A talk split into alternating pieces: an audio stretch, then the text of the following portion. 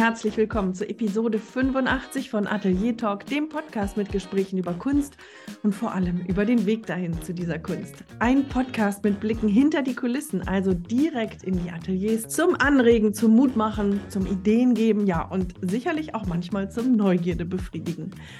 Mein Name ist Stefanie Hüllmann, ich bin bildende Künstlerin und ich freue mich, dass du dabei bist.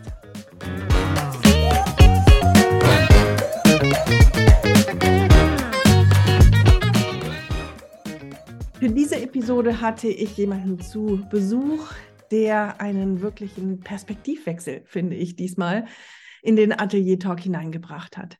Bei mir zum Gespräch war Finanzexperte, Journalist, Moderator, kunstbegeisterter Mensch und Kunstsammler Manuel Koch.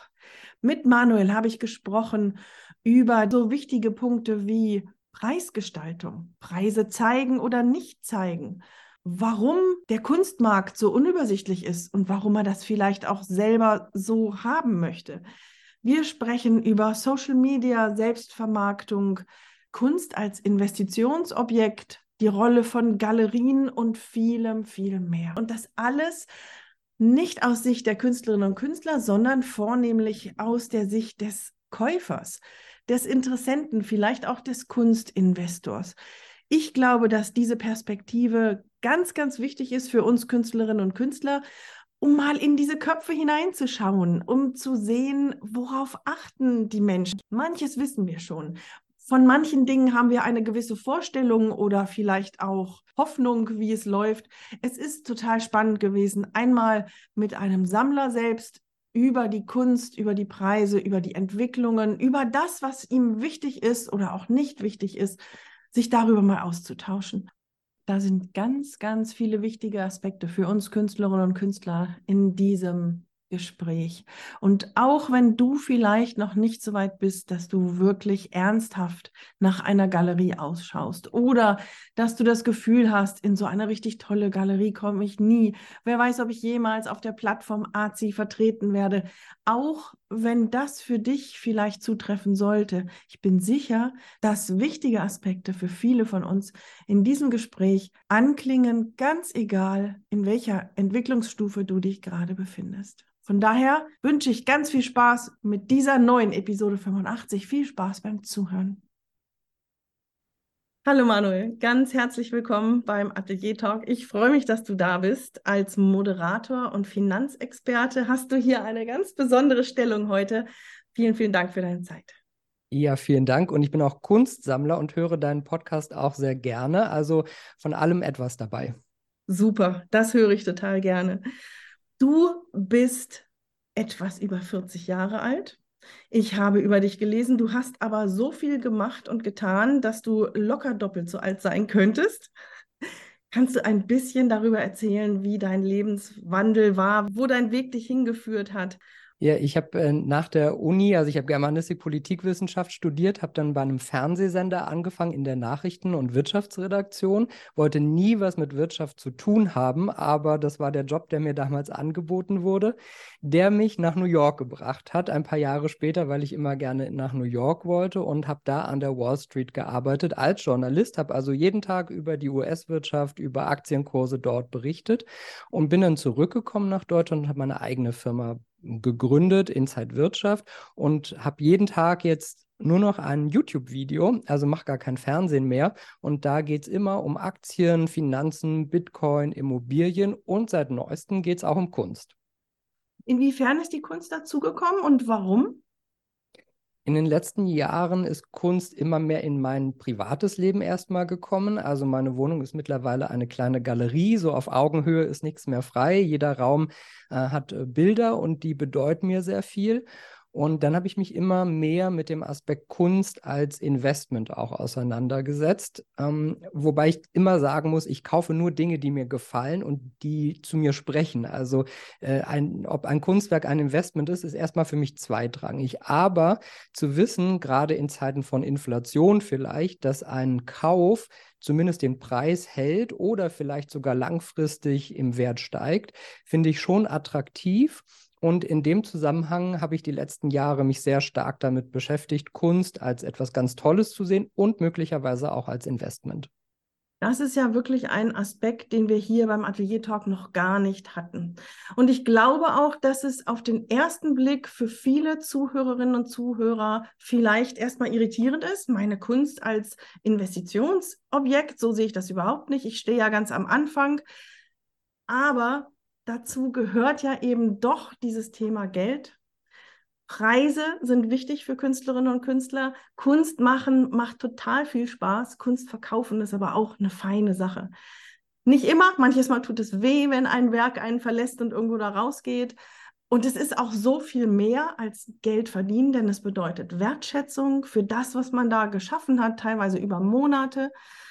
Und das ist so der Punkt, über den ich mit dir gerne heute sprechen wollen würde. Ich möchte jetzt heute nicht darüber sprechen, in welchen Picasso sollte ich investieren? Das ist jetzt ein bisschen überspitzt.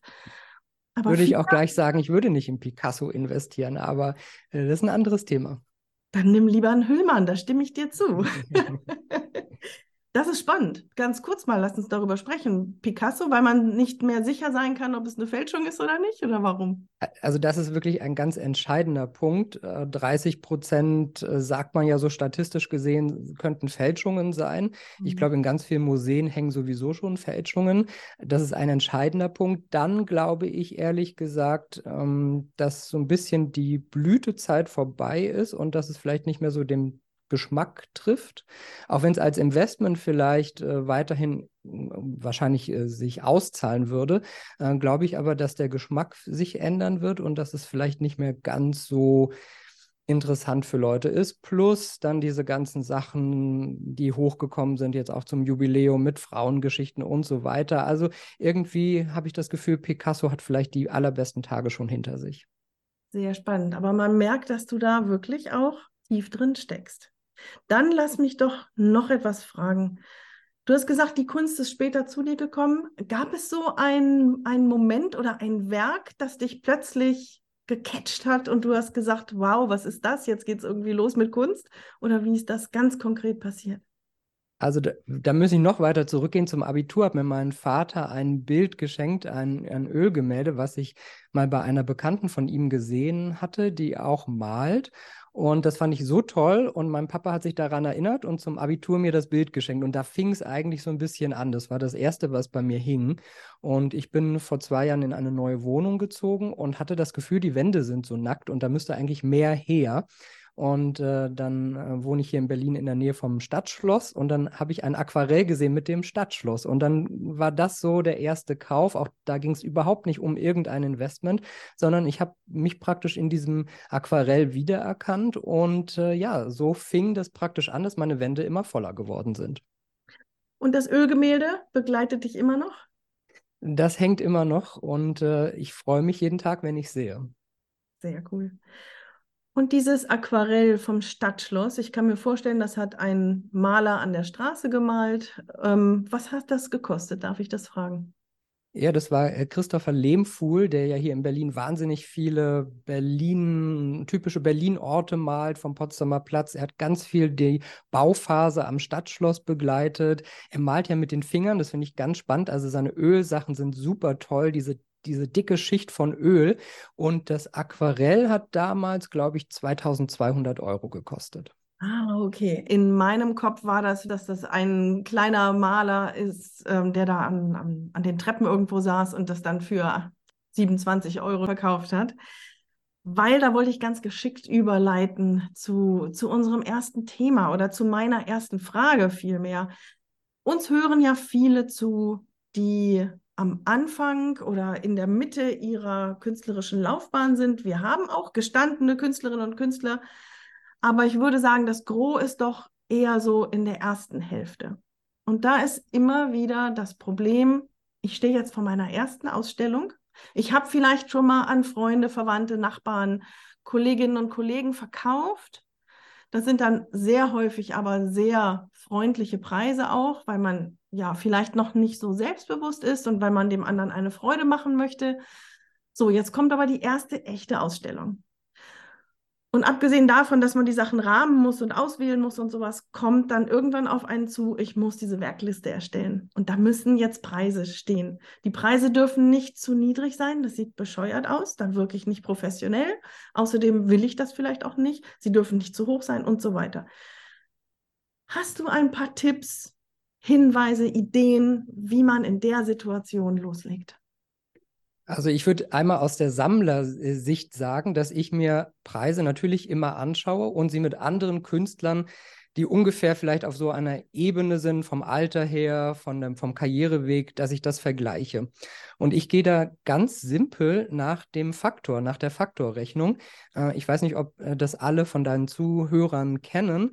Äh, vielleicht erkläre ich es auch einmal, weil ich die Frage ganz oft auch von Künstlern bekomme, die mich fragen, wie sie sich bepreisen sollen. Der Faktor ist Höhe plus Breite mal der individuelle Faktor des Künstlers gleich der Nettopreis. Ich mache mal ein Beispiel. Das Bild ist 100 cm breit, 100 cm hoch. Also hast du 100 plus 100, 200 plus den Faktor. Und also was man so liest, ja, ich habe mir die Zahl nicht ausgedacht, ist, dass ein Absolvent an einer Hochschule bei einem Faktor von ungefähr 10 steht. Also wäre das Bild 200 mal 10 gleich 2000 Euro Nettopreis. Äh, ein Künstler wie Norbert Bisky, der schon lange im Geschäft ist, hat einen Faktor von 250, da würde das gleiche Bild also 50.000 kosten und ein Star wie Gerhard Richter hat ungefähr einen Faktor von 20.000, da würde das Bild dann 4 Millionen kosten. Also so kann man schon mal so ein bisschen die Unterschiede sehen, die ja gravierend sein können. Und wenn ich mir junge Leute anschaue, ich gehe oft auch in Universitäten, Rundgang hier Universität der Künste in Berlin, äh, dann schaue ich auch, wie die sich so einschätzen. Es ist meistens leicht unter 10. Äh, wenn die Leute dann ihre Preise dran schreiben, rechne ich das auch immer aus und vergleiche das so ein bisschen. Und ich würde sagen, ein Anfänger würde ich so zwischen 7 und 10 sehen. Was bedeutet in dem Zusammenhang für dich ein Anfänger? Wer ist denn, das bedeutet einfach so die erste oder zweite Ausstellung, oder? Ja, also Leute, die vielleicht, äh, vielleicht auch noch gar nie was ausgestellt haben, die zum allerersten Mal jetzt was ausstellen. Äh, ich schaue mir ganz viele Studenten eben an, also die sind vielleicht erst im zweiten, dritten Semester oder schon ein bisschen weiter, haben vielleicht noch nie eine Ausstellung gehabt. Äh, das sind für mich, sage ich mal, so die Starter. Äh, aber ich muss natürlich auch in den Bildern was sehen, eine Vision irgendwie sehen. Im letzten Jahr war ich beim Rundgang an der Universität der Künste und von den ganzen hunderten Leuten, die man da irgendwie wahrgenommen hat, Künstlern, äh, haben mir zwei besonders gut gefallen. Und ich kaufe zum Beispiel nie sofort. Also ich gehe nicht irgendwo hin und habe das Gefühl, ich muss jetzt kaufen, sondern ich schaue mir die Leute länger an. Und ich habe beide ungefähr ein halbes Jahr auf Instagram verfolgt und gesehen, was die so machen und dann auch angeschrieben. Und dann habe ich beide persönlich kennengelernt. Und da war auch gleich so die Connection. Ihre Bildsprache gefällt mir wahnsinnig gut. Und ich habe dann zum ersten Mal nach einem halben Jahr, letztes Jahr im Dezember, von beiden ein Bild gekauft. Mhm. Und beide zum Beispiel haben jetzt in diesem Jahr ihre ersten Ausstellungen gehabt. Und ich freue mich, dass das so eine Entwicklung nimmt in dem Zuge haben sich deren Preise auch gleich entwickelt, weil ich habe das ja praktisch direkt aus dem Atelier gekauft und äh, die haben nun auch eine Galerie dahinter. Also die Preise haben sich praktisch dann auch schon verdoppelt. Hm. Das ist dann wieder die, die Investorenseite auch. Ne? Wobei, klar, auch die Künstlerseite, die dann eben merken, ja, jetzt kann das langsam ein bisschen anfangen zu klettern. Aber lass uns nochmal zurückgehen zu diesen Personen, die ich gerade mir so vorstelle, die da vor der ersten Ausstellung stehen. Viele von denen, die hier zuhören, haben eben nicht Kunst studiert. Die fangen an, neben ihrem Beruf sich was aufzubauen. Die haben vielleicht auch kein Atelier. Die haben einen halben Küchentisch oder vielleicht das Büro wird ab und zu umgewandelt. Jetzt hast du gesagt, vielleicht Faktor 7. Wie kamst du auf diesen Faktor 7? Wieso sagt, also ich kann mir vorstellen, dass da einige sind, die so vorsichtig sind, die sagen, uh, dann bin ich Faktor 1,3 oder so. Ja, also das ist natürlich wahnsinnig schwer, erstmal sich so einen Tag anzuhängen und so ein Preislabel äh, sich zu geben. Was, mir übrigens als freier Moderator auch so geht, wie habe ich meine Preise entwickelt? Also das geht, glaube ich, vielen Leuten so, was bin ich wert in Anführungszeichen? Und ich glaube, ganz oft darf man auch vielleicht nicht denken, wie viele Stunden habe ich da investiert, weil dann ist wahrscheinlich der Preis eh zu gering erst einmal. Äh, aber es, es muss ja irgendwie so, so ein Mittelweg sein, dass man das Gefühl hat, dass es äh, angemessen gezahlt, bezahlt wird, aber für den Käufer auch nicht überteuert erscheint, gerade wenn man sich die Vita anschaut und jemand vielleicht wirklich noch am Anfang steht. Das ist die erste Ausstellung.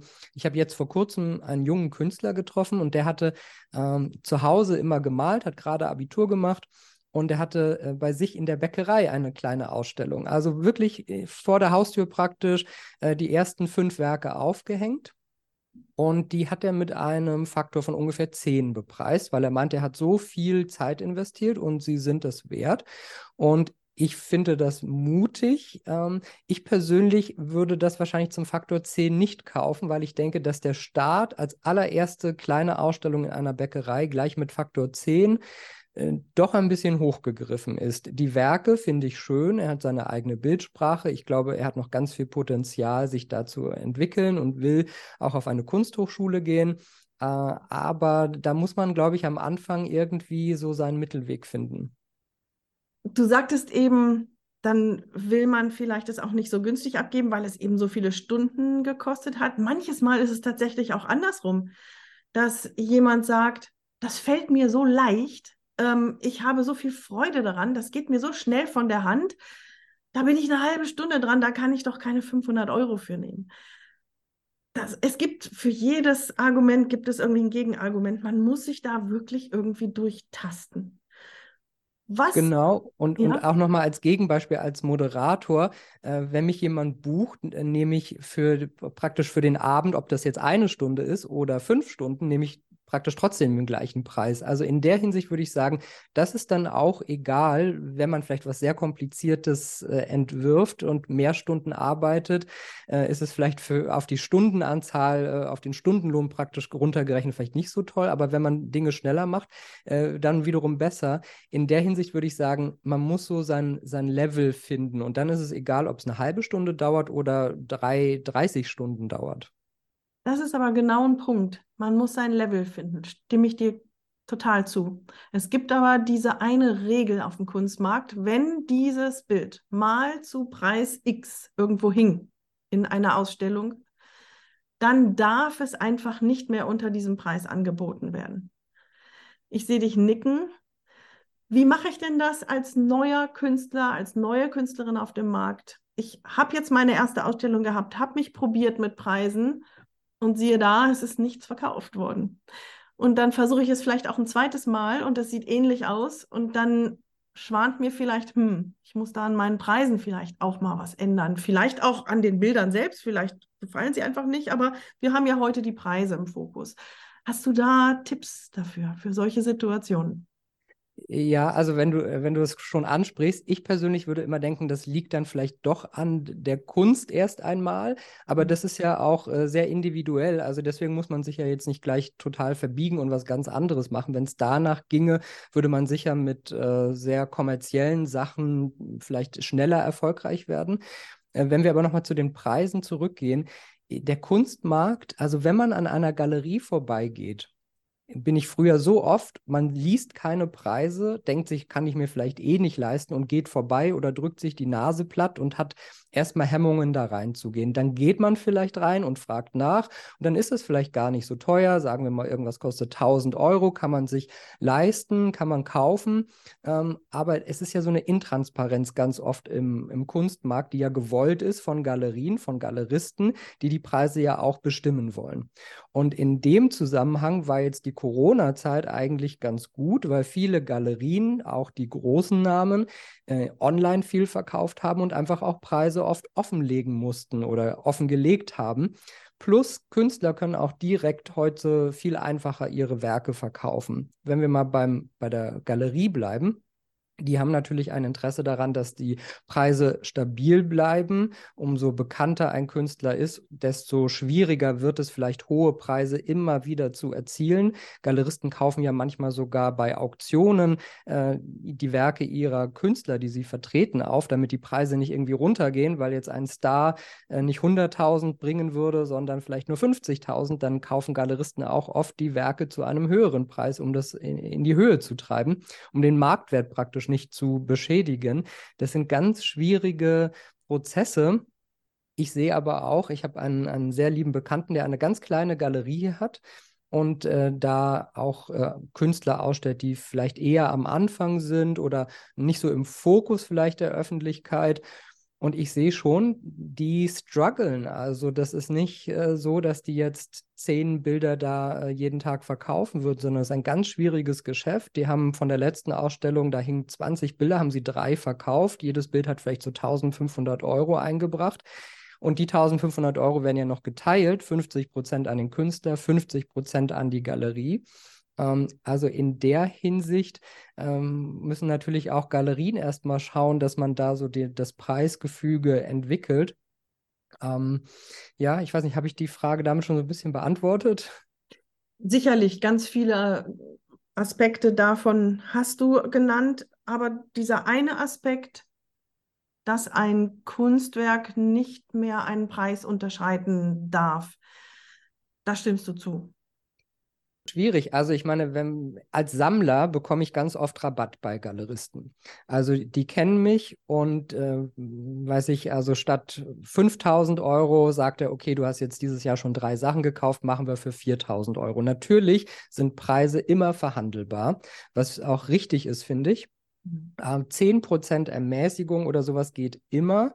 Und grundsätzlich muss man schon ja eher versuchen, das Preisgefüge nach oben zu äh, skalieren statt nach unten. Also wenn einmal ein Werk 1000 Euro gekostet hat, ist es natürlich schwierig, das im nächsten Monat für 500 anzubieten. Und der Käufer, der das äh, andere Bild daneben für 1000 gekauft hat, sagt sich, warum ist das jetzt für 500 im Angebot? Das ist natürlich ganz schlecht und äh, das, das muss man verhindern. Ja, ich, genau das, da wollte ich deine Meinung dazu hören, da stimme ich dir zu. Ich glaube, vielleicht kann man die kleine Ausnahme machen. Wir haben ja dieses Szenario jetzt durchgespielt, erste Ausstellung und wenig Verkauf. Aber man merkt, die Preise sind zu hoch. Ich glaube, dann muss man in den sauren Apfel beißen und als Künstlerin oder Künstler einfach sagen, uh, jetzt biete ich es einfach zum Testen mal ein bisschen günstiger an. Ähm, nicht unbedingt so, wie du beschrieben hast, das eine Bild, was genauso aussah, was verkauft wurde, ähm, das dann jetzt zum halben Preis daneben zu hängen, aber ein bisschen experimentieren und sowas, ich glaube, da kommt man gar nicht drum herum. Also man hat ja oft auch Galeristen, die dann äh, kommen. Es gibt zum Beispiel eine Galerie, bei denen ich auch öfter was gekauft habe, die bieten immer sofort 10% an. Und ich weiß nicht, ob das so ein bisschen die Schnäppchenmentalität ist, äh, wie viele Leute das dann noch interessanter finden. Für mich persönlich ist das eigentlich egal, ob ich jetzt 1000 Euro oder 800 Euro für das Werk zahle, was mir super gefällt. Ähm, in der Hinsicht ist das für mich gar kein so großes Argument. Umso höher die Preise werden und umso öfter man mit denen vielleicht auch zusammenarbeitet, da wird es dann natürlich schon interessanter. Ähm, aber ich würde sagen, ich würde nicht so herangehen eigentlich und sagen, oh, also heute haben wir Schnäppchentag, mal 20 Prozent auf alles hier.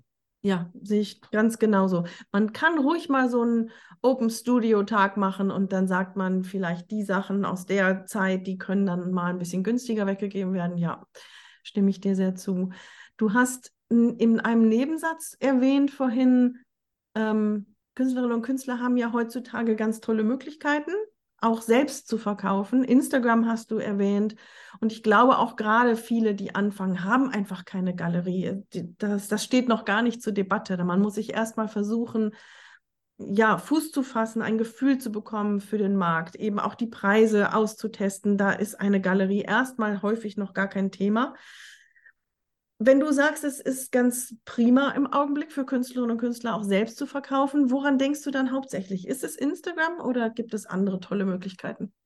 Äh, also wir haben da natürlich verschiedene Plattformen, aber ich würde jedem raten, ein Instagram-Profil heutzutage ist echt ein Muss.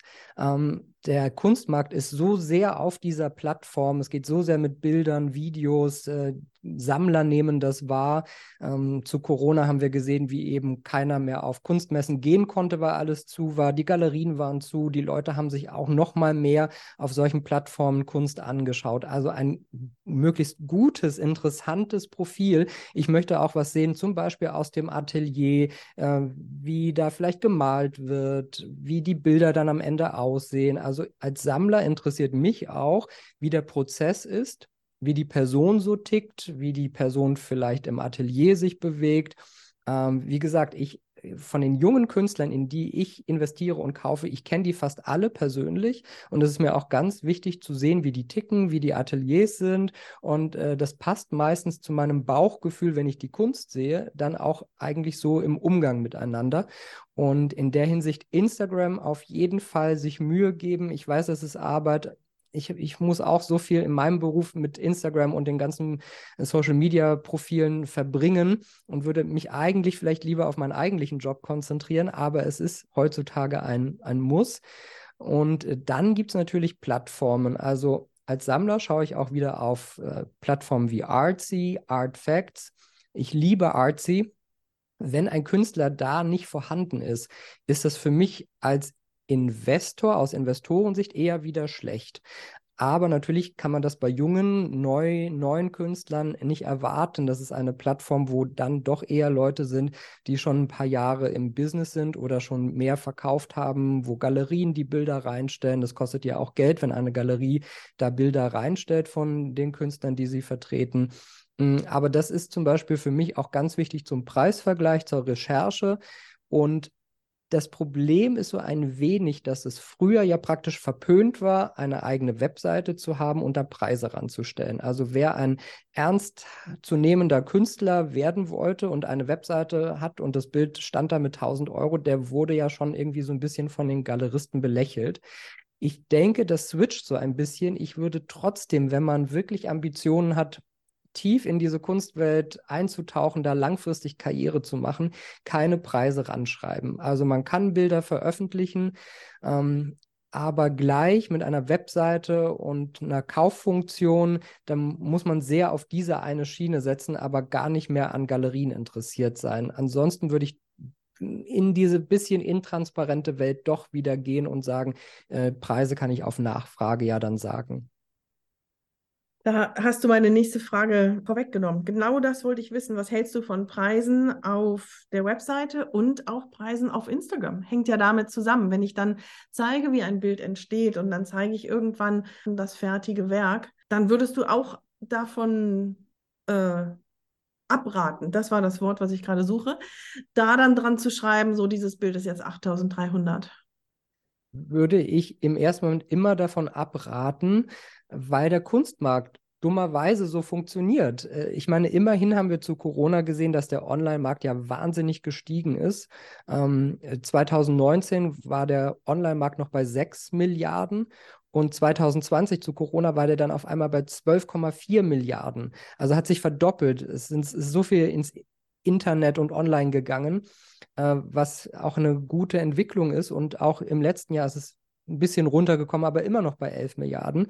Und es wird auch sicherlich bleiben. Aber trotzdem, das wäre mein Rat, nicht die Preise gleich ranhängen, sondern auf Nachfrage und dann auch äh, so transparent sein, wie die Preispalette praktisch ist die kleineren Bilder günstiger, die großen teurer und äh, jedem praktisch auch dann den gleichen Preis sagen und, und so dann transparenter werden. Und es gibt auch tolle Plattformen. Ich erlebe das immer wieder äh, sehr unterschiedlich bei Galerien, die dann äh, auch äh, so tolle Sachen verwenden, wo dann im zweiten Schritt der Preis auch dran steht. Also da sind dann alle Werke, die verfügbar sind, wie groß, wie teuer. Ähm, also sowas kann man sich ja vielleicht auch überlegen. Ich denke, da gibt es so ein paar äh, Standard-Webseiten. Ich kenne die jetzt nicht äh, auswendig, das, die werden ja von Galerien mehr verwendet. Aber ich als Sammler, Zuschauer praktisch, der erstmal sich informieren will, äh, finde das sehr praktisch, wenn ich da so einen Überblick habe. Mhm. Das ist wirklich spannend, weil es gibt ja auch tatsächlich genau die entgegengesetzte Meinung, die sagen, nenne immer sofort den Preis. Die Leute wollen dich nicht anschreiben und fragen, hey, das Bild war toll. Die haben das jetzt über Wochen und Monate verfolgt, wie du das erstellst. Die wollen den Preis sehen. Und schreib es immer wieder und schreib es immer wieder und schreib auch immer wieder unten drunter, hier zu verkaufen. Dass es vielleicht zu haben ist, das könnte man dezent in einem Satz erwähnen. Ich würde es den Leuten nicht aufdrücken. Bei Instagram bekomme ich auch gefühlt fast jeden Tag irgendwie Bilder angeboten. Das, das würde ich nie im Leben äh, empfehlen, dass man sich praktisch Sammlern gleich aufdrängt, sondern man muss ja eine Beziehung herstellen, einen persönlichen Kontakt. Und wenn man vielleicht im Atelier ist, lernt man sich kennen und dann kauft man vielleicht auch als Sammler etwas. Aber so dieses äh, sofort Bild schicken mit Preis oder so, würde ich nicht empfehlen. Das ist echt spannend. Und es entspricht eigentlich auch tatsächlich meinem Vorgehen. Ich habe nie Preise dran geschrieben, wenn ich fertige Bilder zeige. Ich habe auch eigentlich noch nie dran gedacht. Ich freue mich immer so, wenn es fertig ist und ich freue mich, das zu teilen. Und das ist dann wichtig. Wo ich es gemacht habe, das waren bei besonderen Aktionen. Ich weiß jetzt gar nicht mehr, wie das hieß, ähm, in der Corona-Zeit, ich weiß es nicht mehr. Da habe ich dann gesagt, hier in dieser, im Rahmen dieser Aktion biete ich das an und jedes Bild kostet so und so viel. Und ich muss sagen, ich habe dann über Instagram auch echt gut verkauft. Es ist teilweise so gewesen, dass die Sachen kaum online waren und sie waren verkauft. Mein Highlight war einmal ähm, ein, ein Kunstgegenstand, den ich etwa zehn Sekunden auf der Story gezeigt habe und zack war er weg. Und da denke ich dann eben manches Mal schon, hey, vielleicht würde es mehr Sinn machen, das progressiver zu verfolgen. Aber letztendlich mache ich es doch gerade wieder so, wie du es eben beschrieben hast. Es passt meinem Bauchgefühl sehr, sehr viel besser. Ja, und äh, weiß ich, wenn jetzt ein 18-jähriger Künstler äh, irgendwie äh, Pop-Art-Sachen macht, die, die kann ich mir sehr gut vorstellen, die gehen weg äh, bei Instagram und der kommt gar nicht hinterher, äh, die zu herzustellen. Ähm, aber da muss man für sich dann auch irgendwie so ein Gefühl finden und so eine Entscheidung treffen und auch so ein bisschen, in welche Richtung man gehen will. Mhm. Wofür brauche ich dann überhaupt noch eine Galerie. Warum ist es trotzdem sinnvoll, vielleicht Ausschau zu halten nach einer Zusammenarbeit mit einer Galerie?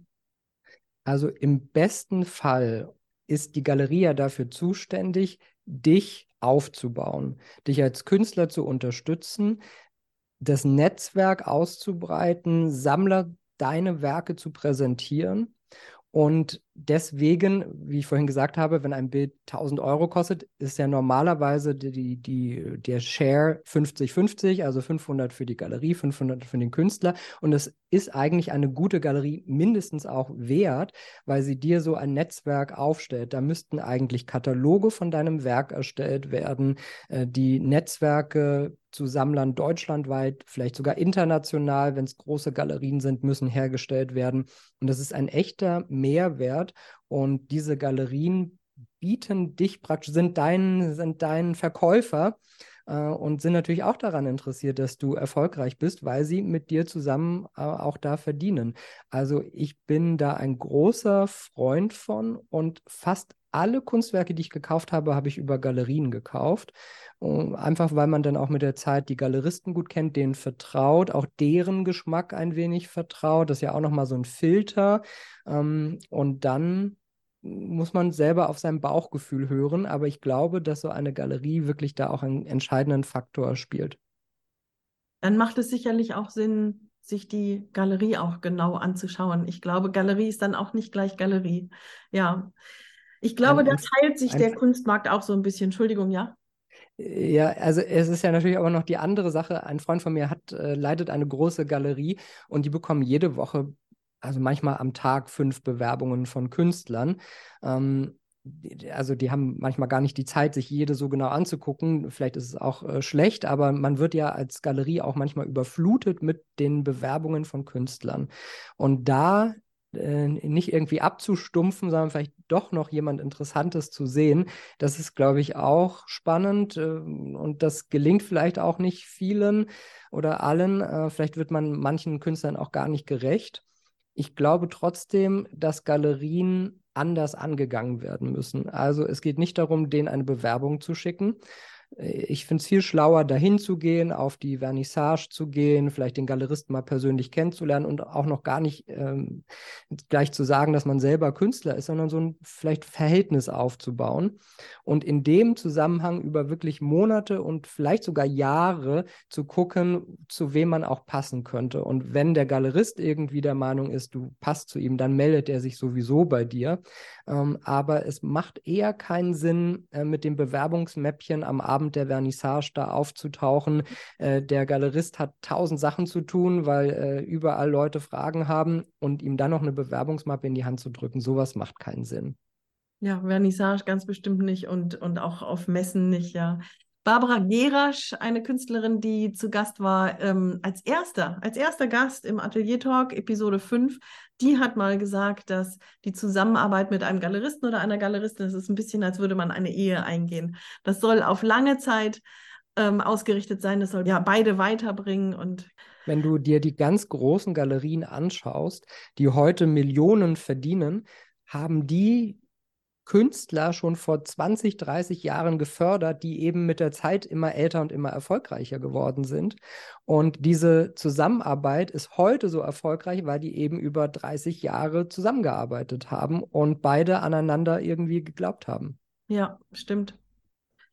Das ist ein Teil des Kunstmarkts, der eben in Galerien stattfindet, der sich um Sammler und Investitionen und so weiter kümmert. Es gibt aber auch diesen Riesenteil, in dem eben Menschen Kunst machen, weil sie Kunst machen möchten und weil sie es müssen und die dann versuchen davon zu leben, ganz ohne Galerie. Du hast vorhin diese zwei wichtigen Plattformen genannt, Artsy und Artfacts. Kannst du die mal ein bisschen beschreiben? Weil da, äh, insbesondere bei Artfacts, finde ich ganz spannend, auch die Personen, die sich eigentlich gar nicht darum kümmern, ähm, in den Galerieverkehr und sowas zu kommen, sind ja häufig in Artfacts vorhanden. Die beiden Plattformen würde ich gerne mal ein bisschen genauer anschauen. Ja, also ich kenne mich noch besser bei Artsy aus. Äh, Artfacts nämlich manchmal so zur Recherche. Und man erfährt ja, also wenn man da den Namen eines Künstlers eingibt, erfährt man, wann der geboren ist, wo der herkommt, so ein paar grundsätzliche Sachen, wie viele Ausstellungen derjenige schon hatte, wo du die redest Ausstellungen. Jetzt, entschuldige, von Arts äh, oder von Artfacts? Das, das ist jetzt, nee, jetzt war ich schon bei Artfacts wieder. Ja. Uh, aber die Plattformen ähneln sich in der Hinsicht so ein bisschen, aber Artfacts uh, habe ich jetzt gemeint. Uh, also du siehst da äh, schon so die wichtigsten Fakten im Überblick einmal auf einer Seite. Und bei Artsy äh, hat man nicht ganz so viele Infos, aber dafür finde ich, ist die Verknüpfung besser, in welcher Galerie mal welches Bild gehandelt wurde. Preise stehen nicht immer da, manchmal schon. Ähm, wenn das Bild verkauft wurde, verschwinden die Preise oft, weil das dann wieder diese Intransparenz des Kunstmarktes ist, dass man dann äh, danach zumindest nicht mehr drüber reden will unbedingt. Ähm, äh, und in dieser Hinsicht schaue ich sehr viel auf Artsy, weil ich dann Preise vergleiche, mir Künstler anschaue, schaue, welche Galerien Werke von denen anbieten. Ähm, ich investiere ja sehr viel in junge Kunst, also oft hat man nicht so viel Auswahl, aber immerhin. Und wenn da jemand zu finden ist, finde ich, ist das immer auch ein sehr gutes Zeichen. Mhm. Dann vielleicht ganz kurz zu Artfacts. Artfacts ist ja entstanden aus dem Bedürfnis heraus, den Kunstmarkt greifbarer zu machen. Du hast vorhin gesagt, die Unterschiede sind enorm und man kann überhaupt nicht abschätzen, wer was wert ist, so ungefähr. Und soweit ich weiß, haben die Macher von Artfacts gesagt, hey, das ist eigentlich ein Unding. Egal, ob ich ein Auto kaufe oder ein Möbelstück, ich habe eine Vorstellung, zumindest ganz grob, was es wert ist. Wir schaffen jetzt eine Plattform, in der das vergleichbar wird. Und der Hauptpunkt, wodurch sie das vergleichbar machen, ähm, das sind Ausstellungen. Ausstellungen, die von irgendjemandem eingepflegt werden, entweder von dem Galeristen oder der Galeristin oder von dem Künstler selber. Und dadurch sind eben viele Künstler vorhanden, wenn sie mal an einer Gruppenausstellung teilgenommen haben. Und das kommt eben dazu, man bekommt ein Ranking. Du bekommst eine Nummer, in, auf welcher Nummer du dich weltweit und eben auch in deinem Land befindest, weil dieses Netzwerk immer enger wird, immer engmaschiger, dadurch, dass so viele hunderttausende Menschen das füttern. Und dadurch hat, glaube ich, Artfacts eine gewisse Wichtigkeit inzwischen erlangt. Besonders unter Künstlerinnen und Künstlern, die einfach schauen, uh, wo ist mein Punkt, äh, wo ist mein, äh, mein Status gerade, wie hoch bin ich. Und das ist ganz spannend, dass du dann aber eher artsy bevorzugst. Ja, ich, ich finde äh, dein, was du gerade erzählt hast, auch sehr spannend, weil ich mir vorstellen kann, als Künstler möchte man sehen, wo man steht und ob man sich vielleicht in den letzten zwei Jahren irgendwie ein bisschen verbessert hat oder so, äh, wie, wie man das äh, vielleicht beim äh, 100-Meter-Lauf gesehen hat, ob man Dritter wird oder beim nächsten Mal Erster oder so. Ähm, für mich als Sammler spielt es jetzt gar nicht so die ganz große Rolle, weil vermutlich die jungen Künstler, die ich interessant finde, auf Platz 10.000 und auf Platz 12.000 sind und die 2000 Plätze Unterschied machen es in, in, in der Kategorie, äh, es ist praktisch egal. Äh, Platz 1 kann ich mir nicht leisten. Äh, und natürlich sind das die, die Plätze dann, die vielleicht für ganz große Sammler, äh, Museen und so interessanter wären. Also für mich ist das Ranking gar nicht entscheidend, wenn ich jemanden mag und an ihn glaube. Und jeder hat ja so ein bisschen vielleicht auch seine eigene Bubble. In Berlin gibt es so viele Galerien. Ich habe da schon meine Lieblingsgalerien, weil ich weiß, das trifft irgendwie auch so eher mein, meinem Geschmack. Ich vertraue denen auch in der Vorauswahl und dann höre ich immer auf mein Bauchgefühl und gar nicht, ob das jetzt ein Investment wäre. Deswegen wäre es mir egal, ob der Künstler, den ich toll finde, auf Platz 10.000 oder 5.000 ist. Ich hätte gedacht, dass es für dich vielleicht dann aber spannend ist, über die Jahre zu schauen, wie entwickelt der sich. Und hast du den Eindruck, dass es in, bei Galerien interessant oder wichtig ist, dieses Artfacts, oder auch eher nicht? Also das wüsste ich jetzt nicht. Äh, die Galerien schauen schon, ob man in irgendwelche großen Publikationen kommt, das Monopol-Magazin oder solche Sachen. Ähm, die verkaufen auch immer mehr online, so bei Artsy, dass sie das da reinstellen.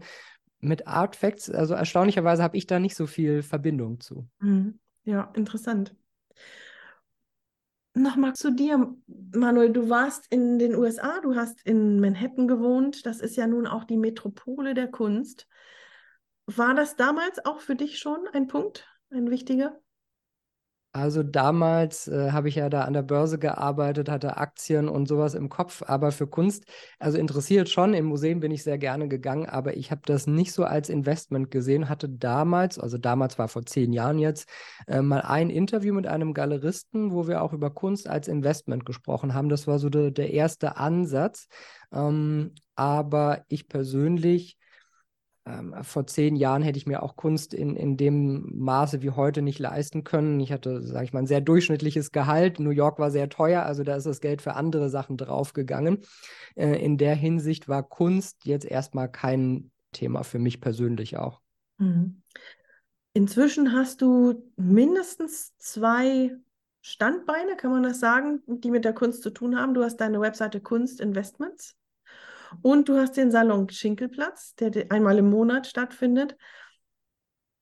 Ist das ein Bereich, der langsam aber sicher immer wichtiger wird für dich, weil du hast deine Firma Inside Wirtschaft, die du selbst gegründet hast und die sehr erfolgreich funktioniert.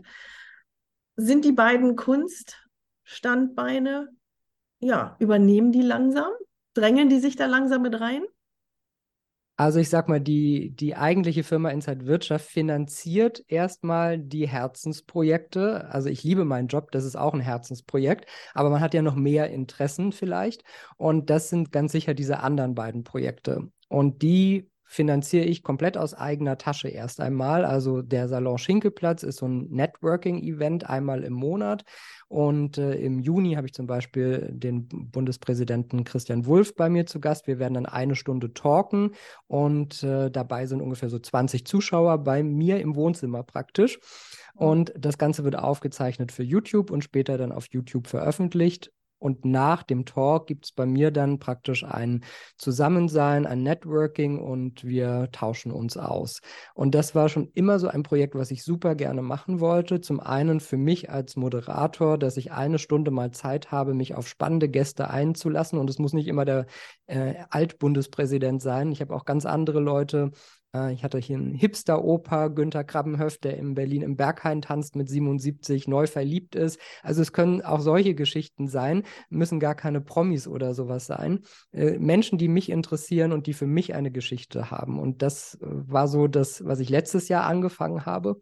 Und dadurch, dass Kunst immer mehr Raum in meinem Privatleben eingenommen hat, dachte ich, ich trage das jetzt auch nochmal als Geschäftsidee nach außen mit Kunstinvestments und fange jetzt so Step by Step ganz langsam an, auch Leute zu beraten. So ähnlich wie wir gesprochen haben. Es geht mehr eigentlich in die Richtung, dass ich nicht Künstler berate, sondern Sammler berate aus der Investmentperspektive und ich habe das so oft, dass äh, Leute YouTube-Videos von mir sehen und sagen, ich habe hier was auf der hohen Kante, die Inflation frisst das eh auf, was mache ich jetzt mit 20.000 Euro, ähm, die immer weniger wert werden sozusagen. Und da ist mein Ansatz zu sagen, ja, statt dem und dem Finanzprodukt, überleg doch, ob du dein Geld nicht vielleicht auch schön in Kunst investieren kannst. Und ich sage auch gerne, dass das Kunstportfolio vielleicht dann auch die schönste Rendite abwirft. Zumindest kann man sich jeden Tag daran erfreuen, wenn es äh, an der Wand hängt und man es sieht. Ja, danke für diesen, für diesen Satz. Den finde ich als Künstlerin sehr, sehr wichtig. Ich sehe dich selber aber auch als Künstler. Ich weiß nicht, ob du malst. Ach so, wir haben darüber gesprochen. Du hast gesagt, noch nicht mal eine Birne ähm, gelingt dir. Das fand ich sehr witzig, diese Beschreibung. Aber die Art und Weise, wie du deine Gesprächspartner aussuchst, wie du dich für Details interessierst, da spüre ich doch ein Künstlergehen durch. Und vielleicht ist das dann überhaupt nicht überraschend, dass dein Wohnzimmer so aussieht, wie es aussieht. Ja, ich sehe mich äh, auf jeden Fall so. Ähm, wie gesagt, ich kann nicht, ich kann nicht zeichnen, ich kann nicht malen, aber ich gucke mir das auch sehr genau an. Also wenn ich in Ateliers bin und äh, die Künstler da gerade arbeiten, interessiert mich alles und wie, wie sie das mischen und äh, wie die Konsistenz ist und so weiter. Ich habe da immer ganz, ganz viele Fragen. Ich finde es hochspannend. Und auf der anderen Seite ähm, bin ich aber eher vom musikalischen Bereich. Also ich habe auch in Musik Abitur gemacht, habe früher gesungen, habe sogar mal überlegt, ob ich vielleicht so in die Richtung Musical gehen soll. Äh, dachte mir aber, ich, ich könnte das, ich hätte sicherlich auch ein gewisses Talent, aber ich glaube, ich wäre vielleicht nur einer von vielen und hm, halte mir das lieber als ganz tolles Hobby da. Also ich singe jede Woche, aber ich glaube, dass ich in anderen Bereichen vielleicht noch talentierter bin. Und das war dann jetzt so die, die Videos, die ich mache, die Moderation. Und auch da sehe ich mich ja als Künstler, der ähm, etwas präsentiert, der hoffentlich auch viel von sich selbst preisgeben kann in dem, was er macht. Und so ist das, glaube ich, ja auch mit einem Künstler, der ja immer sehr viel auch in seine Werke reinsteckt. Dann fällt mir noch etwas ein, was ich sehr gerne wissen wollen würde. Du sagtest am Anfang, ganz am Anfang dieses Gesprächs, ich habe nie irgendetwas mit Wirtschaft zu tun haben wollen. Und dann wird dir dieser Job angeboten, du ergreifst ihn, lebst dieses fulminante Leben an der Wall Street was natürlich einen, einen jungen Menschen auch begeistert, einfach dieses New York und Wall Street und sowas. Ähm, aber trotzdem bist du diesem Bereich ja treu geblieben. Also trotz aller jugendlichen Begeisterung. Ist das auch etwas, was ich glaube, was ich fragen möchte, ist, hat es auch mit Kunst zu tun? Also ich merke, wenn Künstler anfangen, sich für einen Bereich zu interessieren, dass sie dann immer tiefer gehen und dieses Ding immer interessanter wird und, und für sie immer weiter aufgeschlossen wird. Das können nicht alle Menschen. Ah, ist das so etwas, ist das so ein Prozess gewesen, wenn meine Frage überhaupt verständlich ist gerade? Ja, also ich glaube, das hat dann eben äh, mit dem Beruf Journalist auch zu tun. Also so eine gewisse Neugier und sich auf neue Themen einlassen. Und am Anfang war wirklich alles neu. Ich musste da über börsennotierte Konzerne reden, äh, Beiträge machen und musste mir alles erstmal selber beibringen. Und das war eine ganz spannende Zeit. Mit der Zeit wiederholen sich natürlich Themen. Man ist jeden Tag im Thema, äh, kennt sich natürlich immer besser aus aber die, dieses sich auf neue spannende Dinge einzulassen, das ist bis heute da, bis hin zum Salon Schinkelplatz, wo äh, jeden Monat irgendwie ein neuer spannender Gast bei mir sitzt. Und das ist nie verloren gegangen. Und auch wenn ich Wirtschaft eigentlich nicht machen wollte und dachte, oh mein Gott, warum trifft mich das jetzt? Warum wurde mir der Job angeboten? Muss ich sagen, es hat im Nachhinein alle Türen geöffnet. Und ich bin froh, dass ich dann am Anfang so ein bisschen Augen zu und durch erstmal gemacht habe Mache ich übrigens bei ganz vielen Themen, die mir vielleicht auf den im ersten Moment nicht so gefallen oder wo ich denke, es ist schwierig. Ich war früher auch ein total schüchternes Kind und bin dann eben auf eine Musicalbühne in der Schule. Äh, ich habe Höhenangst, aber äh, werde jetzt bald aus dem Flugzeug springen mit einem Tandemsprung. Nein. Also das sind immer so die Sachen, dass ich versuche, äh, diese Ängste vielleicht auch oder Schüchternheit oder äh, Zweifel vielleicht erstmal so zu bearbeiten und zu gucken, ob da was dran ist und meistens ist es dann doch wieder spannend. Ja. Wir haben verschiedene Aspekte der Bepreisung besprochen, des Anbietens, des Verkaufens. Habe ich irgendetwas nicht gefragt, beziehungsweise fällt dir spontan etwas ein, von dem du sagst, hey, das muss unbedingt noch angesprochen werden? Für mich als jemand, der Kunst liebt, würde ich jedem sagen, ihr, was ihr als allererstes braucht, ist eine eigene Bildsprache. Und ich habe ganz oft das Gefühl, man probiert sich vielleicht aus und vielleicht macht man manchmal auch Sachen nach, das ist alles in Ordnung. Aber man muss seinen eigenen Weg finden. Und das ist für mich oft die schwierigste Hürde, wenn ich junge Künstler sehe, dass ich das Gefühl habe, da ist sehr viel austauschbar. Und ob es jetzt im Raum 1 oder 3 hängt, könnte ich dir nicht sagen, welcher Künstler das gemalt hat. Aber als Sammler, als jemand, der Kunst liebt, interessiert mich das Einzigartige. Und da kann ich nur jedem empfehlen, schaut in euch rein, schaut, was äh, euer Material ist, eure Linie, eure, Perspekt eure ja, Perspektive, euer Ziel. Äh, wo seht ihr euch im Leben und wo ist dann diese Kunst da mit dabei? Und ich finde das ganz, ganz wichtig und das ist für mich das, was mich anspricht und ja, dann so eine Entscheidung halt äh, trifft, ist das etwas, was für mich interessant ist oder nicht? Und ich habe das Gefühl, da scheitern schon die meisten. Schon würde ich nicht sagen, weil genau das ist ja häufig sehr, sehr schwierig, das, das, eigene zu entwickeln. Aber du hast absolut recht. Und wir sind ja, wir haben ja heute die geldliche, die monetäre Seite der Kunst im Vordergrund. Und dann würde ich nach dieser wichtigen Aussage würde ich noch anknüpfen. Und wenn du diese Sprache gefunden hast, dann kannst du auch anfangen, andere Preise zu nehmen und dich langsam da hochklettern, sodass es dann auch irgendwann ja nicht mehr so wehtut, die Sachen gehen zu lassen. Absolut, ja. Und auch in dem Zusammenhang Networking, Networking, Networking. Äh, wie gesagt, ich habe es in Berlin einfach. Hier sind ganz viele Enthusiasten, Galerien, Künstler, die hier leben. Ich kann rausgehen. Ich war vorhin einkaufen und habe auch einen äh, jungen israelischen Künstler auf der Straße getroffen, den ich schon ein paar Mal getroffen habe. Und äh, so funktioniert es. Aber die Leute müssen dich auch irgendwie wiedererkennen. Ähm, du solltest möglichst mit vielen mal so im Gespräch sein, im Austausch sein. Also Networking, Smalltalk auf irgendwelchen Vernissagen. Es ist so wichtig, irgendwie auch im Gespräch zu sein. Ja, vielleicht auch optisch äh, so eine Marke zu sein. Ich trage jetzt zum Beispiel oft eine, eine, Fliege, wenn ich weggehe. Das ist so mein Markenzeichen, wenn ich in der Kunstwelt unterwegs bin. Also vielleicht auch solche Sachen noch mehr mit einbeziehen. Instagram, Networking, äh, die eigene Bildsprache finden und ja, dann einfach bei sich selber bleiben. Sehr spannend. Wenn ich jetzt als Künstlerin oder Künstler gerne vielleicht doch den Manuel Koch mal um Unterstützung fragen möchte, hier würdest du dir mal meine Preisliste anschauen oder guck mal, mache ich das richtig oder so. Ist das möglich? Und wenn ja, wie finde ich dich? Also ja, ich antworte immer gerne, wenn ich kann. Ähm, ich muss sagen, äh, mir, an, mir schreiben relativ häufig Künstler und äh, ich, ich kann, also ich weiß nicht, wie viele jetzt dann vielleicht mal schreiben. Also noch kann ich das beantworten. Wenn es mal zu viel wird, muss ich irgendwann sagen, dass es leider nicht mehr geht. Ähm, mein Geschäftsmodell ist ja eigentlich, dass man mich in einer Beratung bucht. Das würde ich aber für Künstler gar nicht machen, weil ich denen helfen möchte. Also die Buchung ist dann praktisch für die Sammler gedacht, äh, dass ich die berate beim Kunstkauf. In der Hinsicht kann man mir gerne schreiben auf Instagram, am besten über den Kunst-Account. Das ist Kunstinvestments in einem Wort. Äh, ich versuche immer mein Bestes zu antworten, ähm, mit meiner Meinung vielleicht einen kleinen Anstoß geben zu können. Und ich freue mich auch immer über Austausch. Das ist doch wunderbar, über Instagram dich zu kontak kontaktieren, weil die meisten sind ja sowieso auf Instagram. Und ich kann mir vorstellen, dass die eine oder andere Frage vielleicht auftaucht auf unser Gespräch hin. Und wenn jemand beim Salon Schinkelplatz teilnehmen möchte. So, so tolle Gäste und dann nur 20 Leute, die zuhören. Wie kann man das bewerkstelligen?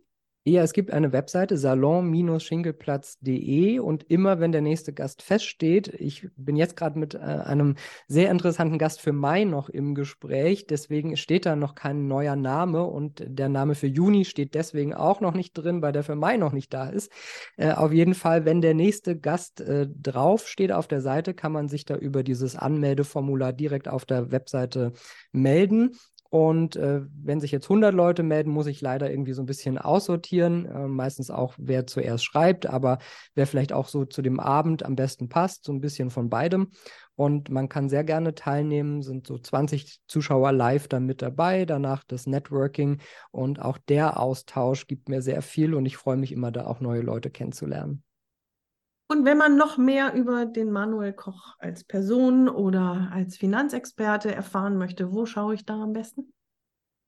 Ah, ich glaube, es gibt tausende Videos äh, mittlerweile bei YouTube, meine ganzen Finanzvideos. Also wer meinen Namen da eingibt, findet sicher einiges. Wer ein Video gucken will, es gab letztes Jahr zu meinem 40. Geburtstag das Video äh, von Spandau zur Wall Street zum CEO. Das ist einmal mein Leben in 15 Minuten oder so. Äh, wer sich da ein bisschen berieseln lassen möchte. Und ansonsten, glaube ich, sieht man am meisten über Instagram und die Videos auf YouTube. Super. Vielen, vielen Dank, lieber Manuel. Das war super spannend und hat ja das ganze Thema eigentlich nur so ein bisschen angekratzt. Das ist ein Riesenthema, aber eins, das gerne auch mal so ein bisschen zur Seite geschoben wird. Vielen Dank, dass du da warst und mit so viel Wissen hier uns ein bisschen unter die Arme gegriffen hast. Ich danke dir und äh, freue mich auf Feedback und äh, werde auch den Podcast natürlich weiterhin mit Spannung hören. Und weiterempfehlen. Genau. Super. Wir haben ein klein wenig in diesen Kunstmarkt hineingepiekst. Ich denke, das ist ein Thema, das hier im Atelier Talk ab und zu nochmal auftauchen wird. Die Webseiten, die Instagram-Auftritte und natürlich auch der YouTube-Kanal von Manuel Koch. All das ist auf der Webseite von Atelier Talk verlinkt. Atelier-talk.com. Die Webseite wird gestaltet von der Künstlerin Julia B. Silbermann und unter genau dieser Bezeichnung ist sie auch auf Instagram zu finden. Schaut euch ihre wundervolle Kunst mal an. Mein Name ist Stefanie Hüllmann. Auch meine Webseite nenne ich heute mal. Das ist stefanie-hüllmann.com. Auf Instagram heiße ich Stefanie Hüllmann. Und ich habe eine Ausstellung. Demnächst im Juni zeige ich eine Auswahl meiner Kunstwerke im Wälderhaus in Hamburg. Wer Interesse und Lust hat, zur Vernissage zu kommen oder weitere Informationen zu erhalten, bitte gerne eine Mail an atelier-talk@stephanie-hüllmann.com. Ich freue mich, wenn dir dieser Podcast gefallen hat, wenn du ihm auf Instagram folgen würdest. Ich bin dabei, ein neues Gesicht für den Podcast aufzubauen, denn der letzte Account wurde gehackt. Der Instagram-Account vom Atelier Talk Podcast heißt Atelier Talk Podcast. Wenn du einen Account findest nur mit Atelier Talk, dann ist das der gehackte Account. Bitte vermeiden. Und wenn dir der Podcast gefallen hat, bitte schenke mir fünf Sterne bei Apple Podcasts und oder bei Spotify. Und eine Bewertung bei Apple Podcasts wäre ganz, ganz großartig und hilft mir und all den Künstlerinnen und Künstlern, die ich hier vorstelle, gefunden zu werden. Dann verabschiede ich mich von dir und freue mich, wenn du in der kommenden Woche wieder dabei bist. Tschüss und bis dahin alles Gute, deine Stefanie Hüllmann.